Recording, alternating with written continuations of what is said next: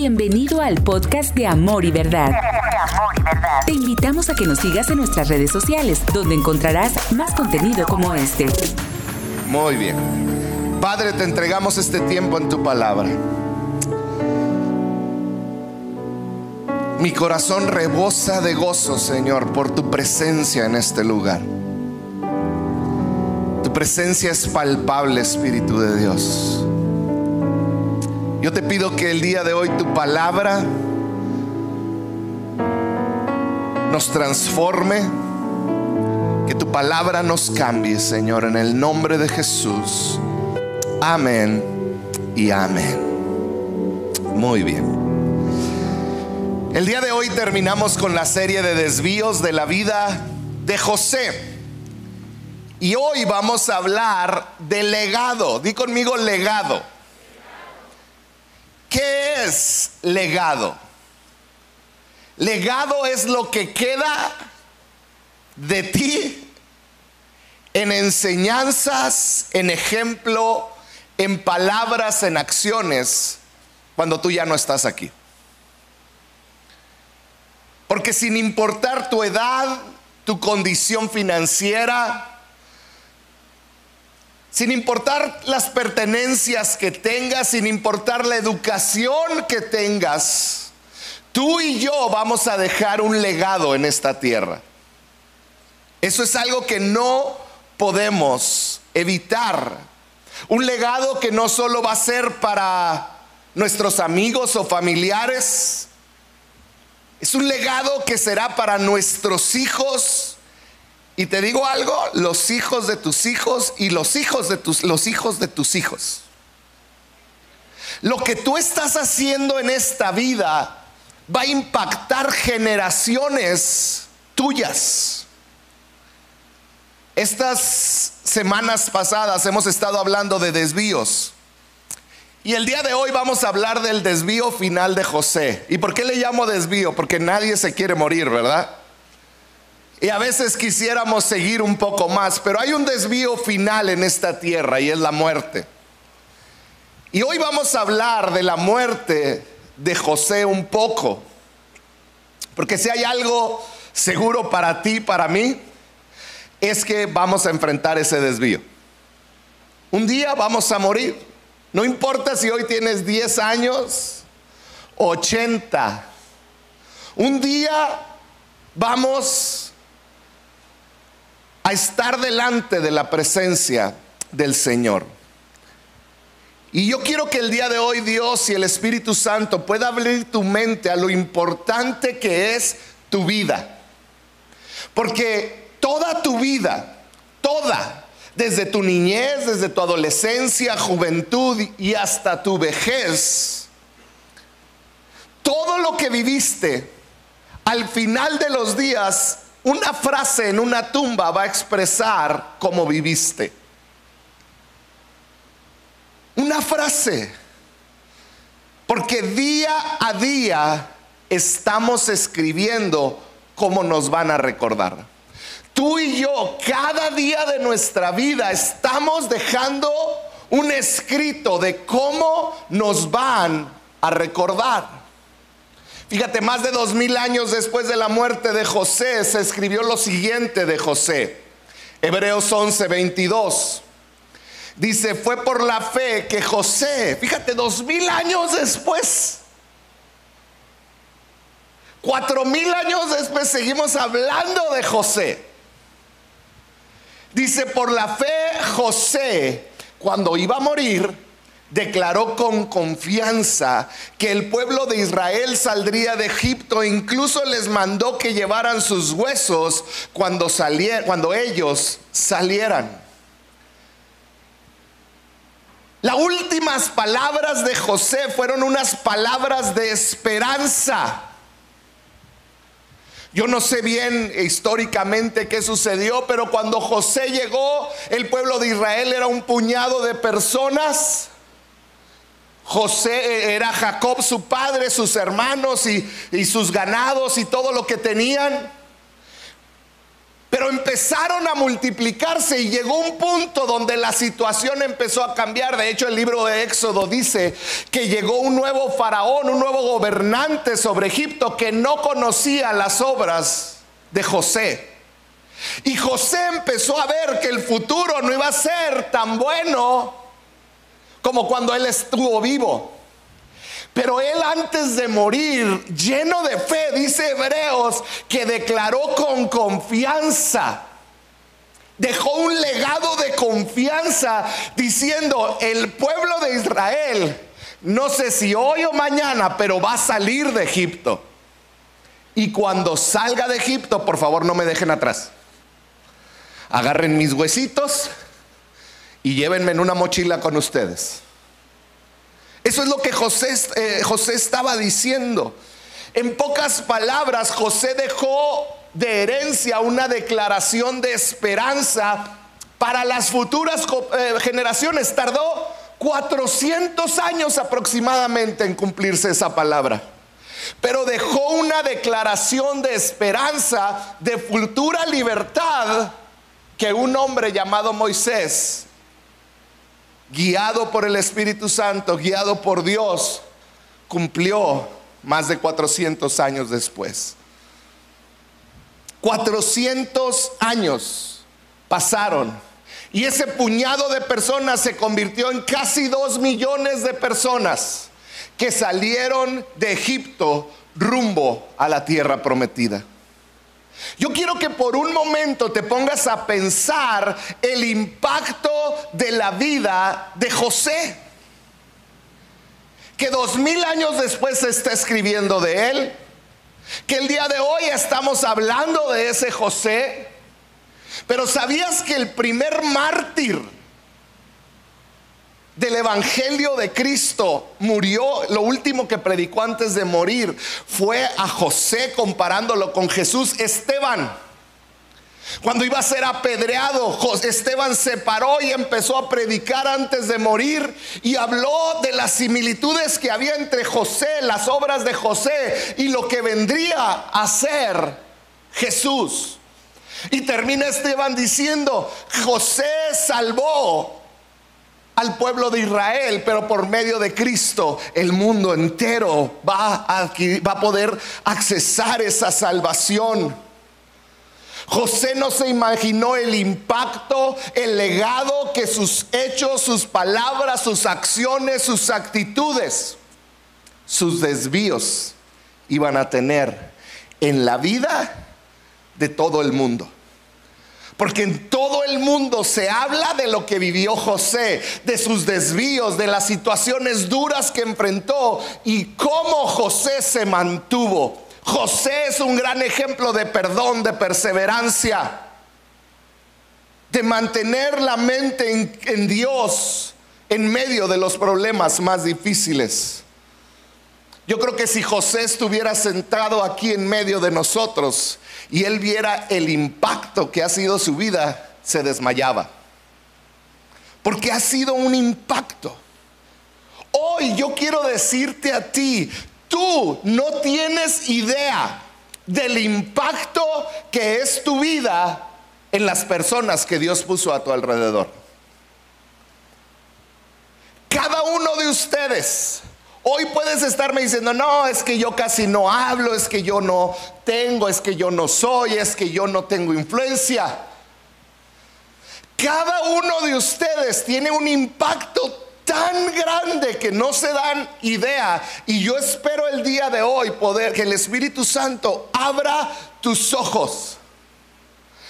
Que abra tus ojos y que tú puedas ver que cada palabra que dices tiene un impacto. Cada palabra que dices está dejando un legado. Cada decisión que tomas, por pequeña que sea, está marcando un ejemplo para otros que te están viendo, aún sin que te des cuenta. Cada actitud, cada acción está dejando un legado. En otras palabras, lo que yo hoy vengo a hablarte es que tu vida puede ser de gran impacto si tú así lo decides. Puede ser de un impacto positivo, duradero, que dure generaciones, porque cada día de tu vida es importante. Porque cada día tú tomas decisiones y dependiendo de cómo todas tomas esas decisiones, tus generaciones van a aprender de ti, lo quieras o no lo quieras. Gente que Dios puso alrededor de ti va a estar aprendiendo. Yo espero que hayas aprendido a lo largo de estas últimas cuatro semanas que hay dos maneras de ver a los desvíos. Tú puedes ver tus desvíos, tus frustraciones, las situaciones difíciles que vives, los cambios de planes como grandes crisis en tu vida o los puedes ver como un reto. Si tú las aprendes a ver como crisis, cada desvío de tu vida, las crisis nos detienen. Las crisis nos hacen preguntarnos, ¿por qué Dios? Pero cuando vienen retos, no preguntas por qué Dios, preguntas para qué Dios. ¿Qué tengo que hacer para salir? Tenemos que aprender a dejar de ver las crisis, los problemas que vivimos como crisis y comenzarlos a ver como retos donde Dios puede hacer un milagro. ¿Cómo no voy a creer? Cantábamos hace un momento. ¿Cómo no voy a creer? Pero cada vez que vemos un problema como una crisis, yo estoy decidiendo decirle es que en mis fuerzas no puedo y mi mundo se derrumba. Pero cuando lo veo como un reto de parte de Dios, que Dios me va a acompañar, yo puedo decir, ah, ¿qué irás a hacer ahora, Dios? Vamos a, ver qué pasó con José, porque José tuvo dos hijos. Génesis 48, versículos 8 y 9. Dice así, entonces Jacob miró a los dos muchachos, a sus dos hijos. Jacob, el padre de José, le pregunta, ¿son estos tus hijos? Sí, le dijo José, estos son los hijos que Dios me ha dado aquí en Egipto. Y Jacob dijo, acércalos más a mí para que pueda bendecirlos. Para un judío, el acto de bendecir es algo importante. Quizá es el evento más importante cuando un padre da la bendición sobre su hijo. Es un, es un tiempo increíble. Bendecir no se trata de tener bonitas palabras o bonitos deseos para alguien. En la cultura judía, cuando un padre bendecía a sus hijos, era algo real, era algo de peso, era algo profundo. Porque el papá no estaba hablando, ay, pues te deseo que te vaya bien. Él le estaba hablando, fíjate bien esto, para que aprendas cómo debemos de bendecir a nuestros hijos. El padre hablaba certeza a sus hijos. Hablaba bajo como alguien que tiene autoridad, como la certeza que tiene un policía al decirte, te voy a arrestar, ¿sabes por qué te puede arrestar? Porque tiene autoridad. La bendición eran las palabras de un padre que sabe que tiene autoridad y que lo que él hable va a marcar la vida de su hijo.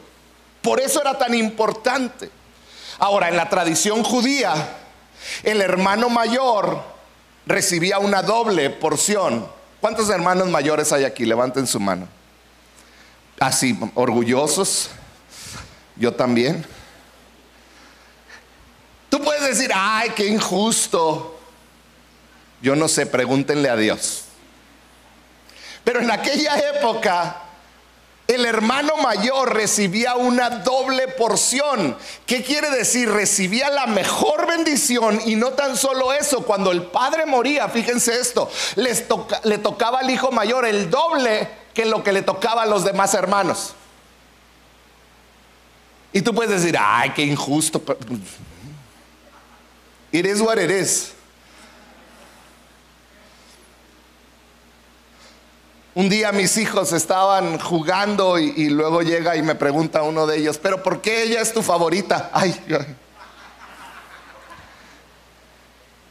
Y yo nomás volteé y le dije, bueno, no, me dice, ¿por qué a ella sí le das y a mí no? Y es que mira. Y volteé y le dije, es que es mi favorita. Pero es un chiste que tenemos entre ellos. Cuando ella me pregunta de los otros, le digo, es que es mi favorito, porque ellos saben que no. Pero en la cultura judía sí había un favoritismo. Y fíjate, Moisés, eh, perdón, Jacob va a dar la bendición a los hijos de José, algo muy importante. Entonces los trae frente a Jacob, que en ese tiempo es un anciano que está ciego, y pone a sus dos hijos, Manasés y Efraín.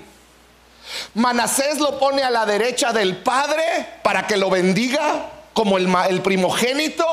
Y a Efraín lo pone a la izquierda para que lo bendiga como el segundo hijo. Era la posición, era muy importante.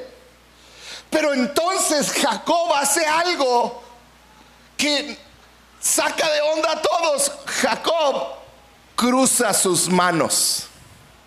Como diciéndole, le voy a dar la bendición del primogénito al menor y la del menor al primogénito. Injusto para Manasés. Jacob está ahí, está diciendo, voy a darle la mayor bendición al menor. Génesis 48, 19. Dice, pero su padre se negó a hacerlo. Ya lo sé, hijo mío, le dijo, no, está al revés tus manos, le dijo Jacob. Ya lo sé, hijo mío, respondió él. Manasés, o sea, el mayor, también llegará a ser un gran pueblo, no te preocupes, también será grande. Pero su hermano menor será aún más grande. Y, y que su descendencia se formarán una multitud de naciones. ¿Te puedes imaginar? Esto no lo están diciendo a escondidas. Ahí están Manasés y Efraín escuchando. ¿Te puedes imaginar el impacto en la vida de Manasés, el impacto en la vida de Efraín? Y están ahí los dos y sigue diciendo, así que aquel día Jacob bendijo a los muchachos con esta bendición. El pueblo de Israel usará el nombre de ustedes cuando impartan una bendición. Dirán que Dios los haga tan prósperos como Efraín. ¿Quién mencionó primero? El menor. Como Efraín y Manasés. Y sigue diciendo de esta manera, Jacob puso Efraín antes que Manasés. ¿Sabías que tus palabras crean futuros? Cada palabra que tú hablas está creando un futuro para alguien. Decirle a alguien, eres un inútil, eres un tonto, no vas a lograr nada. Estás creando un mundo, un futuro para alguien más. Porque lo sé, porque en el principio Dios creó los cielos y la tierra y Dios dijo, sea la luz. ¿Y qué sucedió? Se creó la luz. Con palabras Dios creó el mundo. Y luego dice la Biblia que a ti y a mí nos hizo semejantes a Él. Quiere decir que tus palabras crean mundos, crean futuros para las personas. Y te lo puedo demostrar fácilmente. Muchos de ustedes fueron marcados por una palabra que alguien te dijo. Tu papá te dijo una palabra, tu mamá. Alguien te dijo, a lo mejor fue papá quien te dijo, nunca vas a lograr nada. A lo mejor fue papá quien un día enojado volteó y te vio y tú te acuerdas ese momento donde te dijo, eres un tonto. Donde no podías hacer algo en la escuela y te marcó con una palabra, con una actitud. O quizá te marcó cuando te abandonó y tú lo esperabas cada semana que viniera a visitarte y nunca llegó esas palabras tan fuertes que gritan, no me importas. Porque nuestras palabras, nuestras acciones generan futuros. O quizá fue tu mamá que te dijo un día, yo quería abortarte. Ojalá nunca hubieras nacido. O quizá te ha dicho contigo puros problemas. O quizá te dijo saliste fea como tu tía. O porque no eres tan bonita como tu hermana. Y ahorita nos da risa, pero es tan real porque como padres, díganme los papás si es verdad o no es verdad. También tenemos momentos duros donde nuestra boca le gana a nuestro corazón. ¿Cierto o falso? Soy el único. Donde he lastimado a mis hijos con una palabra, con una actitud. O quizá fuiste lastimado por un pastor. Quizá fuiste lastimado por un mentor, por un amigo por alguien que tú considerabas con influencia para ti. Tus palabras, nuestras palabras, crean futuros, crean mundos. Si tú tienes influencia por el, sobre alguien, tus palabras pueden crear futuros. En otras palabras, puedes hacer que su futuro sea mejor o sea peor. Ahora, Te quiero explicar, yo quiero que cada persona aquí tenga el valor de sus palabras. Pero ahora vamos a ver cómo resulta. Al final del capítulo 49, Jacob junta a sus otros hijos, a los once hijos. Y ahí tiene a los once hijos y comienza antes de morir a darles palabras a bendecirlos. Todo lo que Jacob habló en ese momento a sus hijos era verdad. Todo lo que le habló Jacob a sus hijos era verdad, era realidad. Pero algo bien clave, no todo lo que Jacob habló se hizo realidad. Y vamos a ver por qué. Hoy te quiero hablar de tres voces que, tienen que hay en tu vida. Tres voces que tú escuchas constantemente. Y como escuches esas tres voces, van a definir tu futuro. La primera voz es la voz de una persona en autoridad, de un papá, una mamá, un pastor, un mentor, un maestro. La segunda voz es tu propia voz y la tercera voz es la voz de Dios. Tú y yo no podemos controlar lo que dicen de nosotros, pero sí puedes controlar el volumen de la voz que te lo dijo. Volvamos a Manasés y a Efraín. Manasés fue golpeado fuertemente por las palabras de su abuelo Jacob.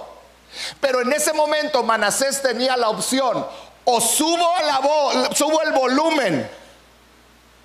Subo el volumen o subo el volumen de lo que me están hablando y que me, no me permite escuchar nada más. No me lo pongan al dos. Parece que está hablando ahí. Está en inglés nada más, ¿eh? Pónganmelo uno a uno.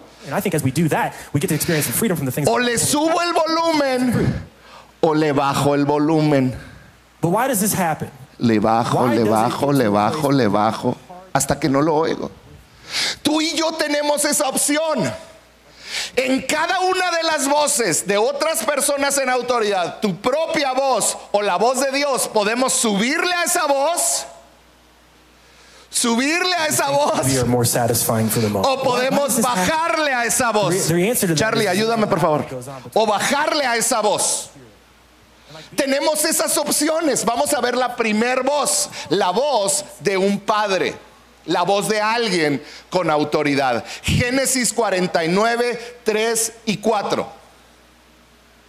Jacob está enfrente de sus hijos y les va a hablar palabra porque ya va a morir, los va a bendecir. Y fíjate lo que le dice a su hijo mayor, a Rubén.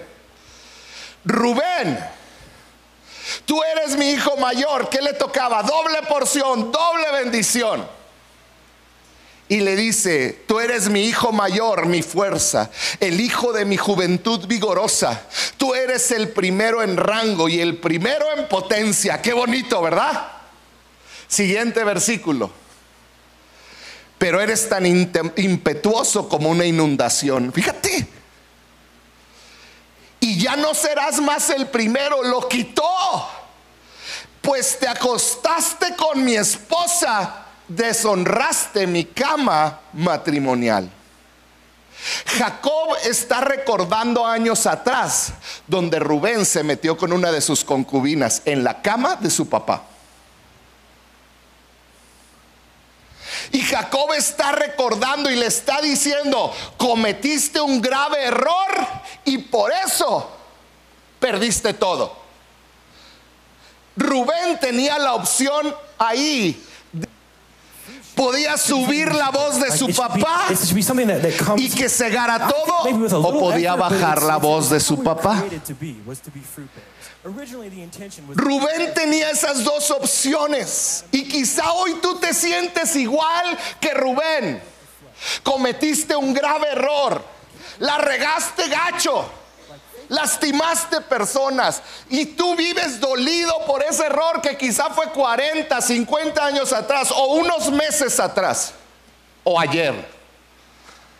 Y tú vives con dolor porque cometiste un grave error y perdiste familia, hijos, dinero, un mentor. Tú tienes la opción de vivir con el volumen alto de todo lo que te ha dicho malo o bajarlo. Tú tienes la opción de subirlo o bajarlo. Si tú lees toda la historia de Israel, te vas a dar cuenta que la tribu de Rubén nunca, nunca logró nada. En otras palabras, las palabras de Jacob crearon un futuro en Rubén. Porque a pesar, yo hoy quiero decirte, a pesar de que cada palabra que hablas crea futuro, depende de la persona que la recibe si va a vivir ese futuro o no. Yo hoy no quiero quitarle al valor de tus palabras, pero también quiero quitarle al, valor, sí quiero quitarle el valor a las palabras que han hablado sobre ti, que te impiden dejar un legado correcto en esta tierra. Rubén escuchó a su papá y se la creyó, no se perdonó. Ve la diferencia de su hermano José. A José le dijeron, te odiamos, ojalá y te mueras. José bajó el volumen de esas voces y esas voces no definieron su futuro. Pero a Rubén le subió la voz, le subió el volumen a la voz de su padre. Y ese volumen tan alto, por no bajarlo, esas voces de su padre definieron su futuro. José pudo haberle subido el volumen a las voces de sus hermanos y José hubiera muerto en el desierto seguramente. Pero José no lo hizo. José pudo haberle subido la voz a la, a la mujer de Potifar o a Potifar mismo cuando lo metió a la cárcel. Pero José no lo hizo. Le estás dando volumen a voces que te están marcando tu futuro y el legado para tus hijos. Es tiempo que le bajes. Tú eliges subir o bajar el volumen a las voces que te acusan.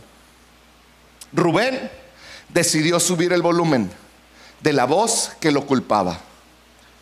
Y sabes, no pudo escuchar su propia voz ni la voz de Dios porque el volumen era tan alto de un padre hablando sobre de él que no pudo uh, escuchar nada más. Bájale. ¿Sí me explico? Hoy, hoy toma decisiones correctas. Si alguien habló sobre tu vida, decide bajarle el volumen. La segunda voz es tu propia voz. Vayamos de nuevo con los hijos de José, Efraín y Manasés. Efraín había quedado por encima de su hermano mayor, Manasés. Manasés siendo el mayor no recibió la bendición que le tocaba. No más que hay algo muy extraño. Si tú revisas el censo y todo lo que sucedió con las doce tribus de las cuales están incluidas Efraín y Manasés, te vas a dar cuenta que la tribu más próspera y más numerosa es la tribu de Manasés. El hermano mayor que fue menospreciado por el abuelo, no Efraín. ¿Qué sucedió? 400 Años más adelante, vamos a ver, te voy a tratar de platicar la historia. Pero lo que te quiero decir es que tú también tienes voz en tu futuro. Fíjate lo que pasó. 400 años después de que José muere, La tierra, eh, Israel, el pueblo de Israel, después de vagar en el desierto, entran a la tierra prometida. Y la historia cuenta que reparten pedazos de tierra donde iba a vivir cada una de las tribus. Había un área preciosa y muy próspera que nadie quería. Y junto a esa área le asignaron a Manasés el mismo tamaño que Efraín, Rubén y todos los demás. Pero en esa área había otro terreno que también era parte de la tierra prometida, que era muy bonito y muy productivo, pero ese lugar estaba rodeado de enemigos y nadie quería irse a ese lugar. A Manasés le dicen, aquí está tu lugar y Manasés dice, también quiero aquel. Y le dicen, pero es peligroso. Y él dice, no importa. Y Manasés va, se asienta también en ese otro lugar y vence a todos los enemigos que están alrededor. Entonces Manasés terminó con el doble de terreno que todos sus hermanos, que todas las demás tribus. ¿Sabes qué me habla esto? Que tu destino no lo determinan solamente las palabras que otros han hablado de ti, también las determinan lo que tú has decidido hablar de ti mismo. Lo que tú has decidido hablar de ti mismo. ¿Cómo te ves a ti mismo? ¿Te ves como un perdedor? ¿Te ves como alguien que nunca va a lograr nada? Tus palabras y tus acciones son de alguien que tiene grabado en su corazón que no va a lograr nada. ¿Y sabes para mí cuál es la prueba más grande de esto? El ir a visitar un hogar y ver que tienes una casa, pero no están pintadas las paredes. Los muebles están, no hablo de pobreza, hablo de miseria. Cuando tú has creído la voz de otro y tú mismo te has acoplado a esa voz, todo tu entorno grita que estás en miseria, que has creído palabras que no eran para ti o que quizá eran para ti, pero las has puesto por encima de Dios. Hoy quiero decirte, no importa lo que haya pasado, no importa la edad que tienes hoy, tú tienes la oportunidad de cambiar tu voz acerca de ti mismo. Tú puedes cambiar cómo te ves, lo que hablas de ti. Deja de menospreciarte. Porque hay una tercera voz, que esa voz sí vale la pena subirle el volumen. Y es la voz de Dios. Génesis 49, versículo 10 dice así el cetro no se apartará de Judá. Ahora vamos a hablar de otro hijo de, Jacob llamado Judá. Y dice así, el cetro, las palabras del papá Jacob hacia Judá y dice, el cetro no se apartará de Judá. Algo tenía Judá. ¿Se acuerdan que lo vimos la semana pasada? Dice, ni la vara de mando de sus descendientes. Hasta que venga quien, hasta que venga aquel a quien le pertenece aquel a quien todas las naciones honrarán. Estaba diciendo Jesús, al que todas las naciones honrarán, vendrá por medio de Judá. Esta profecía de Jesús era algo increíble, pero era honestamente algo poco probable. Judá años anteriores había cometido errores tontos. Cuando estaba en Egipto se casó con una mujer extranjera que adoraba a otros dioses. Y de esa mujer tuvo tres hijos. El mayor se casó con una mujer llamada Tamar. El hijo mayor murió, Tamar quedó viuda sin hijos y era responsabilidad del segundo hijo tomar a la esposa del mayor, darle un hijo a su nuera para que la, Tamar tuviera quien la mantuviera en su vejez. Era la cultura de aquel tiempo. Pero el segundo hijo, siendo malvado también, segundo hijo de, de Judá, lo que hacía es que se acostaba con ella, pero no la dejaba embarazada. La Biblia es bien específica cómo lo hacía. Si quieres leerlo, léelo. Pero Dios vio que había maldad en el segundo hijo de Judá y dice que por esa causa Dios lo mató también. Entonces, Judá dijo, Tamar es como la viuda negra, mis hijos que se acercan a ella se mueren y no le permite a su tercer hijo acercarse a su, a su nuera. Tamar, desesperada, un día, dice la Biblia, que se viste como prostituta y se va a la orilla del camino a esperar a que pasara Judá. Judá va pasando y vamos a leer lo que dice. Parece novela, ¿verdad? Cuando Jehová le vio el rostro, Judá le vio el rostro cubierto, la tomó por una prostituta. No sabiendo que era su nuera, se acercó a la orilla del camino y le dijo, deja que me acueste contigo. ¿Qué me das si te digo que sí? Le preguntó ella, te mandaré uno de los cabritos de mi rebaño, respondió Judá. Está bien, respondió ella, pero déjame algo en garantía hasta que me lo mandes. ¿Qué prenda quieres que te deje? preguntó Judá. Dame tu sello, su cordón y el bastón que llevas en la mano, respondió Tamar. Judas se lo entregó, se acostó con ella y la dejó embarazada. Y era lo que Tamar quería. Versículo 24. Como tres meses después le informaron a Judá lo siguiente. Tu nuera Tamar se ha prostituido. Y como resultado de sus andanzas ha quedado embarazada. Y fíjate lo que dijo Judá, sáquenla y quémenla. Pero cuando la estaban sacando, ella mandó este mensaje a Judá su suegro. El dueño de estas prendas fue quien me embarazó. A ver si reconoce usted de quién son este sello, el cordón del sello y este bastón. Le dijo, mi hijo es de usted y el que pecó es usted. Ni a veces no necesitas ver la rosa de Guadalupe, está mejor. ¿Qué hizo Judá? ¡Qué regadota, no!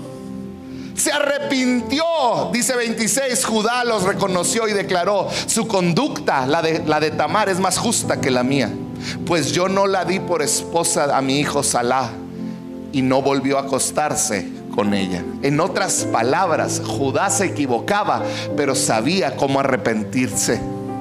La regó terriblemente y no quiso esconder su pecado, sino que dijo, la regué, perdón, ella es más justa que yo.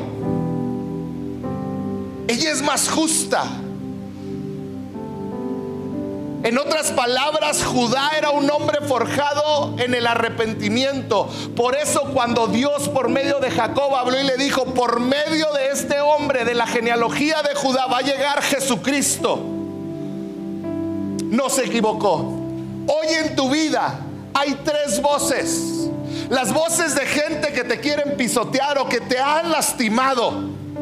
Está tu propia voz, pero también está la voz de Dios. ¿Qué voz vas a escuchar? Siempre va a haber tres voces en tu vida, siempre las vas a tener, pero tú vas a decidir a qué voz subirle. Es tiempo de que le bajes a esa voz que te ha dicho que nunca lo vas a lograr. Es tiempo que le bajes a esa voz que te ha lastimado, que te ha traído tanto dolor. Es tiempo que cambies tu voz acerca de ti mismo. Que comiences a subir y decir, si Dios está conmigo, ¿quién contra mí? Si Él lo hizo antes, ¿por qué no lo va a hacer después? ¿Sabes? Yo te quiero invitar a que decidas hoy subirle la voz a, Dios en tu vida. Esa voz que te dice, tú eres mi hijo amado. Esa voz que dice, si tú te arrepientes, yo te recibo con los brazos abiertos. Esa voz que te dice, tienes un futuro. Lo más sencillo para nosotros es escuchar las voces de gente que amamos y que nos lastimó. Gente que ha marcado lo que somos hasta el día de hoy. Pero esas voces no vienen de Dios. Si te está deteniendo, yo hoy quiero decirte, tú tienes mucho que hacer. Hoy Dios tiene un plan para ti. Dios tiene un futuro para ti. No importa qué tan oscuro se vea tu presente el día de hoy. Legado es permitir que Dios obre a través de ti para que otros sean bendecidos. Legado es reconocer que cada decisión que tomes va a afectar tus generaciones. Y la manera como vamos a cambiar nuestras generaciones de aquí en adelante es bajándole la voz a aquellas autoridades o personas que nos hirieron. Es cambiando nuestra propia voz y subiendo la voz de Dios sobre nuestra vida. Esa es la manera en la que tú vas a poder impactar tus generaciones. Dios quiere que tú que estás aquí, hombre, con hijos, tú impactes la vida de tus hijos, de tus nietos, de los hijos, de los hijos, de los hijos de tus hijos. Dios quiere que tus palabras sean de este impacto. Fíjate lo que sucedió cuando murió Jacob. Con esto termino. Génesis 50, 19. Sus hermanos estaban asustados porque dijeron, murió Jacob, nuestro padre, ahora José se va a ir en contra de nosotros. José respondió, no tengan miedo. ¿Acaso soy Dios para castigarlos? Ustedes se propusieron hacerme mal, pero Dios su voz era fuerte, pero yo decidí bajarla. Pero Dios dispuso todo para bien. Él me puso en este cargo para que yo pudiera salvar la vida de muchas personas. Les dice, no, no tengan miedo. Yo seguiré cuidando de ustedes y de sus hijos. Así que hablándoles con ternura y bondad, los reconfortó. Hoy quiero terminar diciéndote esto. Quizá hayas vivido demasiado tiempo en el dolor de tu pasado. Con la mirada puesta abajo porque crees que ya no hay nada más. Y te has creído esta manera de pensar que lo mejor de tu vida pasó o que por un error tu vida va a estar marcada para siempre. Hoy quiero decirte que no es así. Hay una voz superior como la que habló Judá, que le dijo, a pesar de tus errores, tú tienes un propósito y un futuro. Tú tienes un propósito y sobre ti de ti van a nacer, van a ser esperanza para el mundo. Hoy quiero invitarte a mutear, a apagar esas voces que te han lastimado por tanto tiempo. ¿Por qué? Porque tú tienes un legado que dejar para tus hijos, los hijos de tus hijos y los hijos de los hijos de tus hijos. Dios quiere que impactes generaciones. ¿Por qué no cierras un momento tus ojos? Yo quiero hablarle mientras todos tienen sus ojos cerrados por respeto. Quizá el día de hoy tú te identificas con esto. Has dejado, has permitido que la voz de una autoridad defina quién eres y cómo actúas hasta el día de hoy. Quizá recuerdas con dolor y hasta has guardado rencor a esa persona que te habló mal.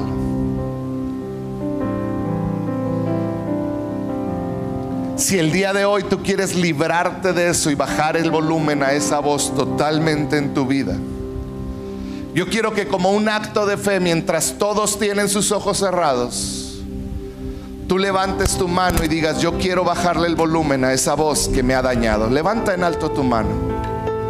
Gracias, puedo ver sus manos. Levántala en alto, no te dé vergüenza. Ahí donde estás, ¿por qué no oras y le dices, Señor, yo quiero bajar el volumen de esa voz? Padre, en el nombre de Jesús, yo pido por cada persona con su mano en alto que ha sido lastimada, que ha escuchado esas voces que han atravesado el corazón y que les ha marcado su forma de vivir. Padre, en el nombre de Jesús, yo te pido por cada uno de tus hijos, Señor que ellos, que tu Espíritu Santo puedas darles la fortaleza de bajar el volumen, Señor, a esas voces que traen tanto daño y tanto dolor. Espíritu Santo, trae libertad en esta hora, Señor. Y Padre, que la voz del Espíritu Santo, que la voz de Dios que habla vida y habla verdad, Señor, sea la que les guíe, sea la que les llene de esperanza y de vida, Señor. En el nombre de Jesús, que ellos puedan subirle a tu voz, Señor. Que ellos puedan subir, Señor, a tus palabras, Señor, en el nombre de Jesús. ¿Por qué no te pones de pie y terminamos adorando al Señor? Gracias por escuchar este podcast. Nos encantaría que fueras parte de esta gran familia. Para mayor información, búscanos en Facebook como CC Amor y Verdad.